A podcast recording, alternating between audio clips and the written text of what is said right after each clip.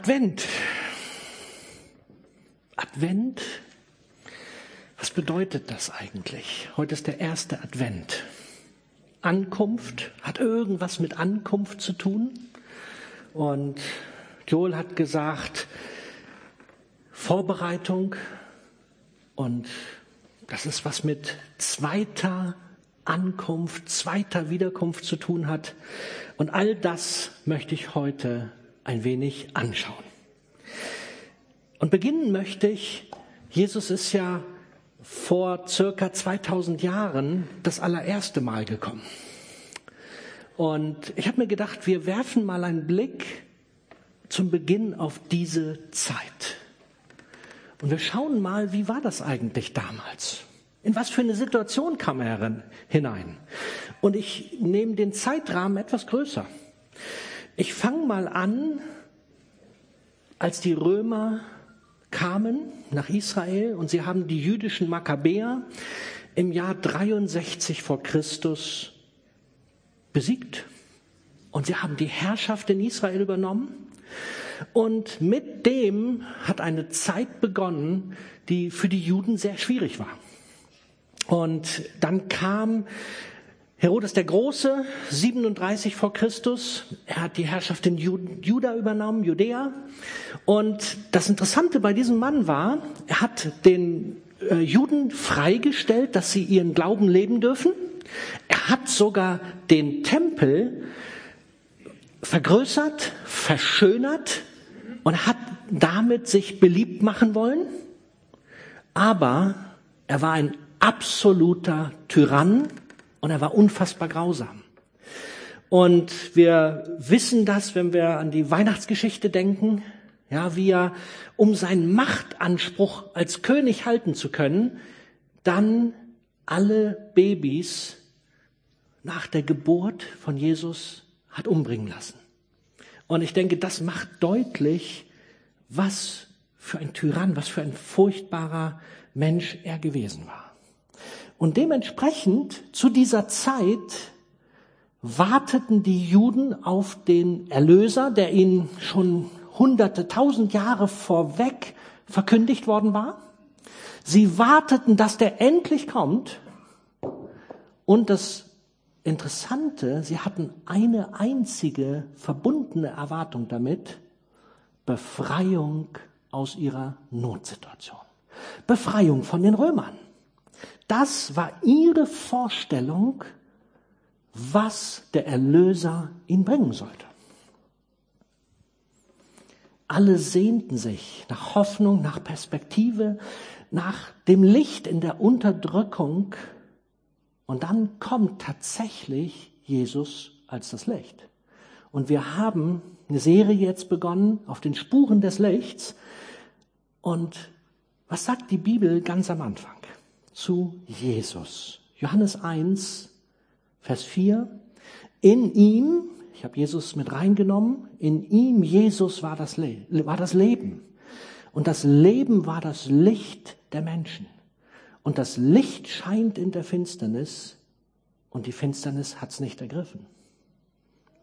Jesus kommt und bringt Leben und bringt Licht. Das war sein Auftrag damals. Er ist gekommen, um Perspektive, um Hoffnung für die damaligen Menschen zu bringen. Aber wisst ihr, sein Auftrag war nicht, die Situation der damaligen Zeit zu verändern, sie von den Römern zu befreien. Aber das war eigentlich das, was die Juden wollten. Sie wollten nichts anderes. Und auch sogar seine engen Freunde, die Jünger, bis zum Ende hatten sie nur eine Vorstellung, der Erlöser muss sie doch jetzt von den Juden, äh, von, von, den, von den Römern, von den verhassten Unterdrückern befreien. Da Jesus das, wie wir wissen, nicht tat, ich gehe noch ein kleines bisschen weiter, was passierte. Im Jahr 66 nach Christus haben die Juden die Befreiung selber in die Hand genommen. Und sie haben den jüdischen Krieg begonnen, der eine Million Tote forderte. krass, oder? Das war ihre Vorstellung. Und dann wurde Jerusalem zerstört und die ganze Geschichte. Worauf will ich hinaus? Es war eine unfassbar dunkle Zeit, in die Jesus hineinkam. Es war eine Zeit der Bedrückung, der Unterdrückung, eine Zeit, die wirklich furchtbar und schlimm war. Und jetzt komme ich zu uns. Manche von uns haben das Empfinden, in so einer Zeit leben wir. Aber wenn wir ehrlich sind, wir können es nicht wirklich vergleichen. Weil was ist das, was bei uns Dunkelheit und all das hervorbringt? Das sind Ängste. Wenn wir ganz ehrlich sind, es sind ganz viele Ängste, die zurzeit hochgebrochen sind.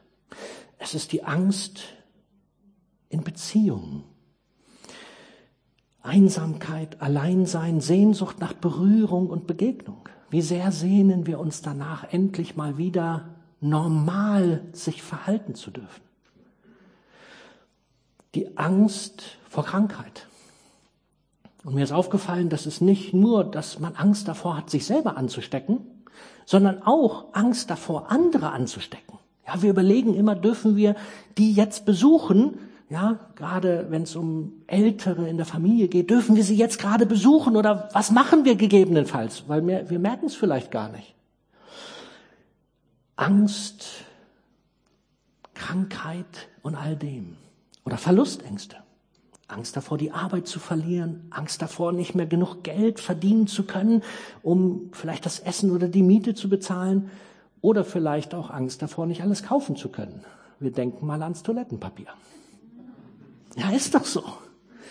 Andere haben Angst vor Diktatur und Machtmissbrauch. Deswegen haben wir diese Bewegungen, die überall unterwegs sind, ja, wo, wo eine Gruppe von Menschen aufsteht und furchtbare Angst davor hat, dass sie vielleicht Zwangsimpfung erleben, dass man ihnen die Grundrechte und Freiheit wegnimmt. Hoffnungslosigkeit macht sich breit immer mehr. Wie soll das nur weitergehen? Was wird das werden? Im Jesaja 5, Vers 30 habe ich, eine, habe ich einen Vers gelesen, der hat, der hat so mir deutlich gemacht, wie sehr es uns vielleicht gehen mag. Jesaja 5,30. Und es wird über ihn wüten zu der Zeit wie das Wüten des Meeres. Sieht man dann die Erde an, siehe, sie ist finster vor Angst und das Licht ist durch die Wolken verfinstert. Das beschreibt doch viele Gefühle zur Zeit von, von vielen Menschen. Dunkelheit und furchtbare Angst. Und wenn wir ehrlich sind, wir dürfen auch mal bei uns reinschauen. Wir dürfen auch mal ganz ehrlich gucken, wo betrifft irgendetwas uns. Und dann ist die Frage, wo bekommen wir Hoffnung? Und ich habe von einem Projekt gelesen, und dieses Projekt ist das, das Projekt, was uns Hoffnung bringen wird. Das Projekt heißt Lightspeed. Lichtgeschwindigkeit, richtig übersetzt. Aber die Welt hat es folgendermaßen betitelt. Projekt Lightspeed, der deutsche Leuchtturm im Kampf gegen Covid-19. Ist das der Leuchtturm, der uns Richtung weist? Ich als Segler weiß, was ein Leuchtturm bedeutet. Wenn man im Dunkeln, im Sturm auf dem Meer ist, und das war ich oft genug, und man sieht endlich das Licht mit der richtigen Kennung, dann weiß man, wo man hin muss. Ist das der Leuchtturm, das Projekt Lightspeed? Wollt ihr vielleicht noch wissen, was das ist? Aber die allermeisten werden es wissen. Ja, das ist die deutsche Entwicklung des Impfstoffes. Ja, und das heißt tatsächlich Projekt Lightspeed. Aus dem Manager-Magazin die nächste Überschrift. Projekt Lightspeed. So lief die Suche nach BioNTechs Impfstoff. Die Entwicklung des Impfstoffes ist das aufregendste Projekt der deutschen Unternehmensgeschichte. Ein Rennen gegen die Zeit und gegen alle Konventionen. Und unten drunter, habe ich nicht drauf, steht, die Nachricht ist eine Erlösung. Krass, oder? Die Nachricht ist eine Erlösung. Ist das unsere Hoffnung? Ich habe weitergelesen. Der Wirkstoff ist wirksam. Massenstudie mit bis heute, das habe ich, das ist ein Artikel vom ähm, Mitte Oktober gewesen. Massenstudie mit bis heute 43.583 Probanden hat überwältigende Ergebnisse gezeigt. Zwar liegen bisher nur Daten für 94 Fälle vor, in dem Moment habe ich gestutzt. Ich habe nochmal gelesen. 43.000 Probanden haben sie getestet. Aber bis letzten Monat lagen tatsächlich Ergebnisse für 94 Fälle vor. Ist das unsere Hoffnung? Ich will das Thema nicht auswalzen. Ich will das auch gar nicht politisch betrachten. Versteht mich richtig. Ich rede über Hoffnung und was ist unsere Hoffnung? Und mich hat das tatsächlich berührt. Ich muss das zugeben. Ich habe mich gefragt, was haben wir denn für eine Hoffnung? Gibt es eine Hoffnung in dieser Zeit? Und eigentlich, ihr Lieben, eigentlich dürften wir als Christen doch wissen, was die Hoffnung ist, oder? Jeder erlebt das ein bisschen anders. Aber 1. Johannes 4, Vers 4, ihr gehört zu Gott, liebe Kinder. Und habt diesen Lügenpropheten, also ich möchte jetzt keinen Zusammenhang herstellen mit dem, was ich vorher gesagt habe, ich möchte es nochmal deutlich sagen, aber es gibt vieles, was an Lügen zurzeit verbreitet wird. Ihr habt diese Lügenpropheten besiegt, weil der, der in euch lebt, Christus, stärker ist als der in der Welt. Christus in uns. Er ist die Hoffnung. Ist das nicht stark? Jesus hat am Kreuz alles, alles Notwendige getan, damit wir angstfrei und in Hoffnung leben dürfen. Halleluja. Ja, Dieter, genau so ist es. Und jetzt wollen wir doch aber trotzdem ehrlich sein. Auch in uns Christen poppt ja das eine oder andere Mal was hoch, oder? Ich habe ein Zitat aus der letzten Aufatmen euch mitgebracht. Glauben deine Nerven auch an Jesus? Ich lese vor. Wir sind bereit für schwierige Zeiten. Verbunden mit Jesus kommen wir mit Überfluss und Mangel, mit Schutz und Angreifbarkeit, mit Freude und Leid zurecht. Doch, warum wissen unsere Nerven oft so wenig davon? Leider fühlen wir nicht immer, was wir glauben. Und ich habe das Empfinden gehabt, boah, das holt uns doch ab, oder? Da ist doch, da ist doch wirklich was drin. Ja, wir haben doch Christus in uns. Ja, wir haben doch eigentlich diese Hoffnung, aber hier wird es beschrieben mit den Nerven. Irgendwie kriegen die manchmal nichts mit davon. Und ich vermute, das geht euch und die, die ihr online dabei seid, auch manchmal so. Deswegen erzähle ich kurz mal aus meinem Leben. Vor, ich weiß nicht genau, zwei, drei Wochen, weiß ich nicht mehr. Draußen die Garage. Wir haben am Donnerstag angefangen, das Garagendach runterzureißen. Und das war für mich, der ich ja eigentlich Handwerker bin, eine ungewohnte Arbeit, nachdem ich jetzt doch mehr im Büro und mit Menschen im Gespräch bin, habe ich gemerkt, dass meine Arme ganz schön lang waren. Und ganz besonders am Samstagmorgen. Am Samstagmorgen war ich platt wie eine Flunder. Ich habe nicht so gut geschlafen, bin früh aufgewacht und eigentlich ist Samstag der Tag, wo ich mit Christine frühstücke und wir genüsslich versuchen, mal Zeit füreinander zu haben. Und an diesem Samstag wusste ich, neun Uhr wieder auf der Baustelle sein. Und ganz ehrlich, meinen Gefühlen ging es nicht besonders gut. kaputt. Und dann kam etwas hoch in mir, so Gedanken wie, ja, ich bin immer der Doofe, ne? Ich muss auf die Baustelle und das könnten doch auch mal andere machen. Warum bin ich eigentlich der? Ja, eigentlich habe ich doch andere Aufgaben hier und kein anderer ist da und kümmert sich und niemand hilft und ich kann jetzt noch weitermachen.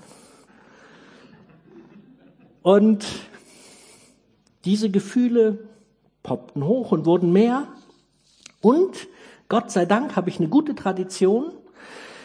Ich versuche, wann es auch immer möglich ist, als allererstes morgens Kaffee, Glas Saft und meine Bibel. Und dann habe ich meine Bibel genommen und es war an diesem Morgen Psalm 73 dran. Und ich lese ihn mit euch mal kurz durch. Ich aber wäre fast zu Fall gekommen. Beinahe hätte ich den Boden unter den Füßen verloren. Denn ich habe die stolzen anderen Menschen beneidet, als ich sah, wie gut es ihnen trotz ihrer Bosheit ging. Sie scheinen ein sorgloses Leben zu führen und sind stark und gesund. Sie müssen sich nicht wie die anderen Menschen abmühen und werden nicht wie alle übrigen von Sorgen geplagt. War es denn völlig umsonst, dass ich mein Herz reinhielt und kein Unrecht beging? Jetzt habe ich nichts als Sorgen von früh bis spät. Ganz genau. Jeden Morgen bringt mir, jeder Morgen bringt mir neuen Kummer. Bis ich eines Tages in Gottes Heiligtum kam und darüber nachdachte, wie ihr Leben endet. Da erkannte ich, wie verbittert ich war und welcher Zorn in mir aufstieg, als ich das alles sah. Bin ich auch krank und völlig geschwächt bleibt Gott der Trost meines Herzens. Er gehört mir für immer und ewig. Und da sind noch ein paar Verse, die ich ausgelassen habe, um es nicht zu lang zu machen. Und ich habe diesen Psalm mehrfach gelesen an diesem Morgen. Und plötzlich spürte ich, wie in mir sich etwas veränderte. Und plötzlich musste ich lachen. Ihr Lieben, ich habe gelacht, als ich gemerkt habe, was in mir für Gedanken waren. Und ich habe gedacht, wie bescheuert bin ich eigentlich? Muss ich sowas zulassen? So ein Blödsinn? Und ich spürte, wie der Heilige Geist in mir mir eine neue Perspektive gab, mir neue Freude gab. Und glaubt mir, die hat den ganzen Tag gehalten. Und ich war dann auf der Baustelle, wir haben das Dach zu Ende gebracht und ich spürte, es hatte sich in meinem Leben, in meinem Herzen, in meinen Gedanken etwas verändert. Wisst ihr, wir kommen alleine in der Regel aus diesen Angstgefühlen, aus diesen Dingen, die unser Leben so durcheinander bringen wollen, nicht raus. Und meine Beobachtung ist, wir brauchen eine Begegnung. Wir brauchen es, dass Gott uns nahe kommt. Und ich will jetzt nicht reden über krankhafte Dinge, Depression oder irgendwie sowas. Ja, das lassen wir einfach mal ein bisschen außen vor. Ich rede zu Menschen, die wie ich das erlebt haben. Wir brauchen Begegnung mit Gott. Und jetzt sind wir beim Advent. Das Wort Advent stammt ja eigentlich aus dem lateinischen Adventus, Ankunft, Ankunft von Christus. Und in der frühen christlichen Kirche haben sie fünf Wochen gefastet. Gefastet, gebetet und sich vorbereitet auf die Ankunft von Christus, die dann zu Weihnachten gefeiert wurde. Und Sie haben sich besonnen, sie haben wirklich innegehalten.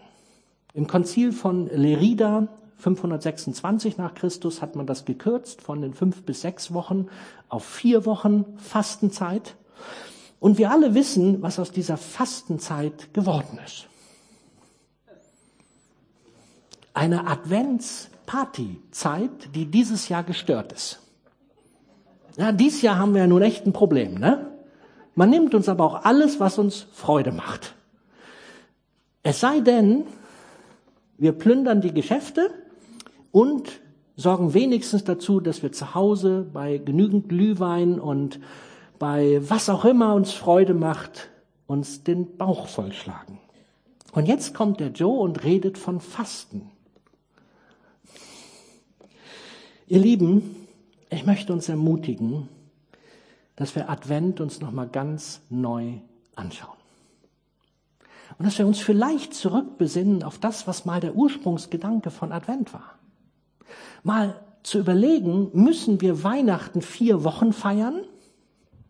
Oder würde es vielleicht auch reichen, wenn wir dieses Jahr Weihnachten auf Weihnachten verschieben?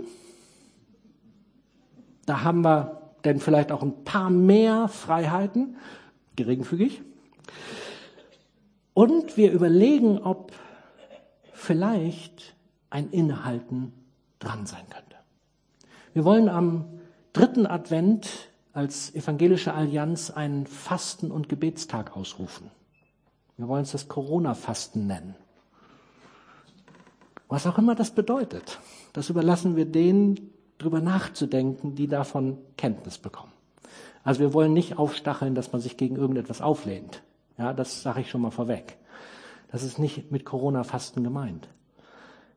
Aber lasst uns doch mal innehalten und vielleicht überlegen, was könnte in dieser Adventszeit anders sein. Und ich möchte euch jetzt bitten, dass wir mit dem Innehalten anfangen. Ich werde jetzt einfach mal zwei, drei Minuten innehalten. Und ich möchte euch bitten, dass ihr einfach mal den Heiligen Geist fragt. Heiliger Geist, wenn das, was der Joe da vorne gesagt hat, für mich dran ist, wie soll ich innehalten? Was könnte heute oder was könnte für diese Adventszeit dran sein? Was soll ich verändern?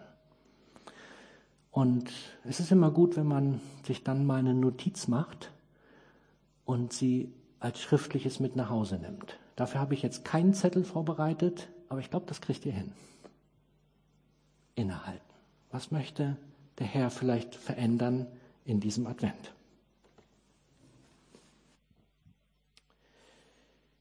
Ihr dürft die, dieses Innehalten auch zu Hause weiterführen, wenn ihr spürt, dass es gut, einfach nochmal weiter dran zu bleiben. Ich habe einen zweiten Aspekt, der mir wichtig geworden ist. Wenn wir wissen, dass Christus in uns uns frei gemacht hat, uns Hoffnung gebracht hat, das Licht in dieser dunklen Zeit ist, dann ist das gut. Und wenn wir dann auch noch überzeugt sind davon, ist das noch besser. Aber das ist mir zu wenig. Gibt es noch mehr? Ich glaube schon. Ich mag uns vielleicht mit einem Zitat hineinnehmen. Auch aus der Auf Aufatmen. Die Grundlage unseres Glaubens ist die opferbereite Liebe von Jesus. Wir lieben, weil Gott der Vater uns durch Jesus seine Liebe erwiesen hat. Er uns liebt. Im neuen Bund lieben wir nicht Gott und unseren Nächsten. Im neuen Bund lieben wir Gott, indem wir unseren Nächsten lieben. Auch da musste ich innehalten, als ich das gelesen habe. Irgendwie krass. Gott lieben und den Nächsten lieben. Gott zu lieben, indem ich den Nächsten liebe. Und das hat mich nachdenken lassen. Wie ist das eigentlich in meinem Leben? Und ich weiß, der eine oder andere fängt jetzt an, dass der Puls nach oben geht. Der Joe baut schon wieder Druck auf. Nein, könnte entspannt sein. Habe ich nicht vor. Aber ich möchte uns ein bisschen rufen. Ich möchte uns ermutigen, hey, der Christus in dir hat Hoffnung nicht nur für dich, sondern der hat auch Hoffnung für die Menschen um dich herum. Der hat Hoffnung in dieser Dunkelheit für alle. Und viele von denen wissen nichts davon. Viele von denen haben keine Begegnung bisher gehabt mit einem lebendigen Gott, der ihnen erklärt, wozu Advent oder Weihnachten überhaupt da ist. Und meistens tut dieser Gott das durch Menschen. Und so möchte ich euch Mut machen. werde doch zu einem Botschafter des Lichts von Christus in dir, zu einem Botschafter der Liebe von Christus in dir. Die Menschen sehnen sich in dieser Zeit nach meiner Wahrnehmung, nach Hoffnung und nach Perspektive. Aber wie wir betrachtet haben, die Hoffnung, die uns geboten wird, die Perspektiven, die uns geboten werden, finde ich sehr dürftig.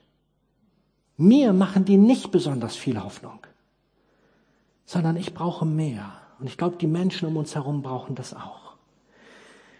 Martin Luther sagte, die Botschaft von Weihnachten, es gibt keine größere Kraft als die Liebe.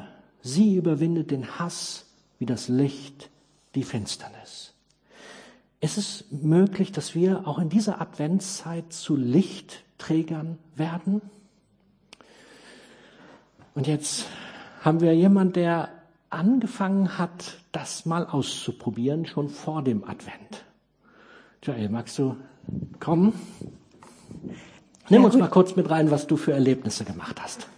Das an? Ja. ja, guten Morgen. Ähm, ich ähm, habe letztens so auf dem Herzen gehabt, Menschen eine Freude zu machen und einen Kuchen zu backen, Blümchen vorbeizubringen. Und dann habe ich irgendwann gedacht, erstens, das macht total Spaß, anderen eine Freude zu bereiten. Das macht eigentlich mehr Spaß, als etwas zu bekommen. Ich liebe es auch immer, Geschenke vorzubereiten für Weihnachten und für meine Kinder und ähm, für Freunde. Und dann habe ich irgendwie gedacht, ja, eigentlich müsste man das jeden Tag machen. Gott fragen, wen hast du denn auf dem Herzen, wem ich ja eine Freude bereiten soll. Und dann dachte ich, ja, vielleicht ein ganzes Jahr, dass man gedacht, okay, ich überfordere mich mal nicht. Und dann kamen wir auf die Idee, der Advent, das wäre doch mal ein Adventskalender, die, wo, wir, wo man nicht selber was bekommt, sondern wo man einfach ähm, jeden Tag Gott fragt, morgens vielleicht, ähm, wo soll ich heute mal Licht sein? Und das muss nicht eine große Aktion sein, wo ich immer ganz groß aufwendig was bastel, back oder einkaufen gehe, das können auch Kleinigkeiten sein, ganz einfach so zu fragen, wer braucht denn heute mal eine Ermutigung? Wen rufe ich denn heute mal an? Ähm, vielleicht sind das Leute, die so einem ganz nahe stehen. Vielleicht sind das aber auch Leute, die, was weiß ich, die Kassiererin im Supermarkt, der man immer wieder begegnet, der man irgendwie was mitbringt oder was Nettes sagt.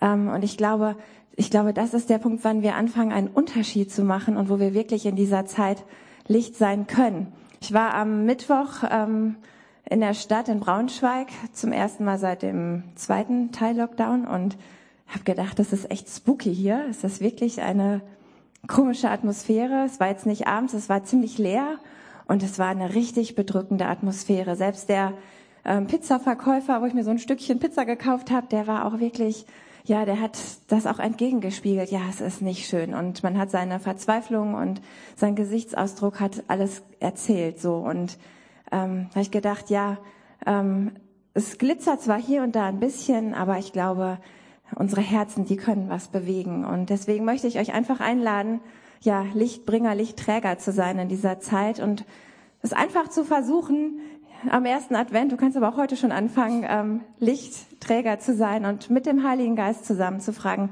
wer ist denn heute dran? Und ich glaube, das ist auch total spannend. Es ist eine Challenge, ähm, so man muss sich herausfordern, ähm, aber es können wirklich Kleinigkeiten sein. Du hast Nachbarn, du hast Menschen, denen du begegnest, ähm, ja und ja, würde mich freuen, von euch zu hören, wenn jemand mitmacht und äh, Weihnachten mal andersherum, ein Adventskalender nicht für dich, sondern für andere zu sein. Hammer. Eine, eine coole Idee, oder? Und als ich die so gehört habe, habe ich gedacht, hey, das ist die praktische Umsetzung meiner Predigt.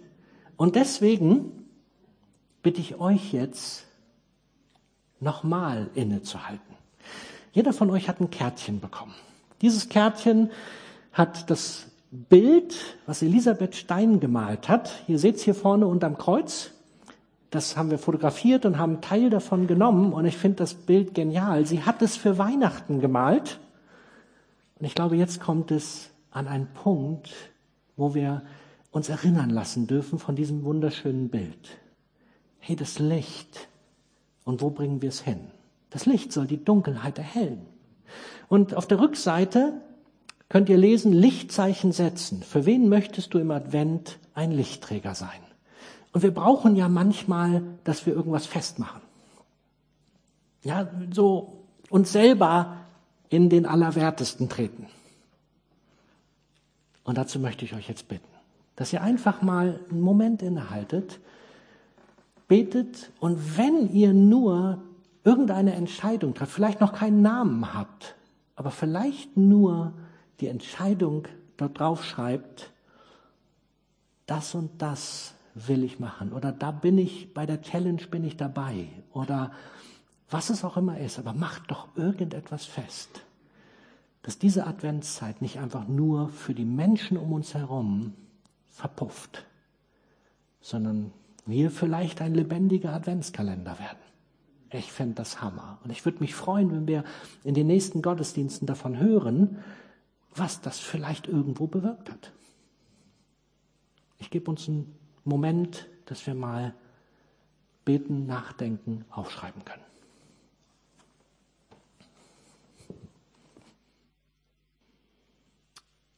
Jesaja 60, Vers 1. Steh auf und leuchte. Diese Worte sind für Israel, aber ich glaube, sie gelten auch uns. Steh auf und leuchte, denn dein Licht ist gekommen und die Herrlichkeit des Herrn erstrahlt über dir. Denn die Erde ist von Finsternis zugedeckt und die Völker liegen in tiefer Dunkelheit. Aber über dir strahlt der Herr auf. Man kann seine Herrlichkeit über dir schon erkennen. Hey, in uns ist Christus und sein Licht leuchtet, auch wenn du es selber vielleicht nicht wahrnimmst. Aber Kleinigkeiten machen einen Unterschied. Und lasst uns zu diesen Lichtträgern in dieser dunklen Zeit werden. Ich bin am Ende noch nicht ganz. Ich möchte den letzten Aspekt mit euch anschauen. Mich berührt immer und immer wieder, dass es noch eine Wiederkunft geben wird. Wir warten darauf, dass der Herr wiederkommt. Und Weihnachten ist nur eine Erinnerung daran. Aber wisst ihr, wir sind näher dran, und das ist nicht prophetisch, das ist einfach so, wir sind näher dran als jemals zuvor. Ist doch schlicht und einfach, oder?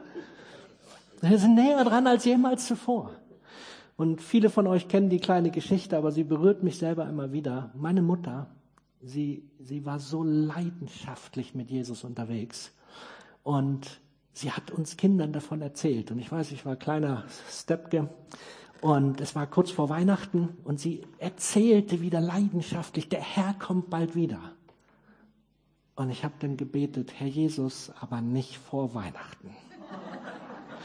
Weil ich wollte doch so sehr meine Geschenke haben. Heute bete ich besser heute als morgen. Ich brauche die Geschenke nicht mehr.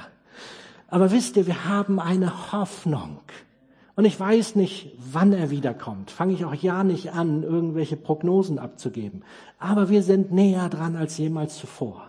Offenbarung 21, mich motiviert das. Siehe, die Wohnung Gottes ist nun bei den Menschen. Er wird bei ihnen wohnen und sie werden sein Volk sein und Gott selbst wird bei ihnen sein. Er wird all ihre Tränen abwäschen und es wird keinen Tod und keine Trauer und kein Weinen und keinen Schmerz mehr geben. Denn die erste Welt mit ihrem ganzen Unheil ist für immer vergangen. Und der, der auf dem Thron saß, sagte, ja, ich mache alles neu. Und dann gesprungen und jetzt das, was mich immer wieder berührt. Und die Stadt braucht keine Sonne und keinen Mond, damit es in ihr hell wird. Denn die Herrlichkeit Gottes erleuchtet die Stadt und das Lamm ist ihr Licht. Die Völker der Erde werden in ihrem Licht leben. Ist das nicht krass? Hey, das ist für mich eine Perspektive. Das ist für mich etwas, was wir heute schon für die Menschen sein dürfen. Ein Licht in der Dunkelheit. Und so mag ich dich ermutigen. Bitte begib dich doch auf die Spuren des Lichts in dieser Adventszeit, wieder ganz neu. Werde doch selbst zu einem Licht für andere und lass dich von dem Licht der ewigen Hoffnung neu ermutigen. Christus hat alles für uns getan. Amen.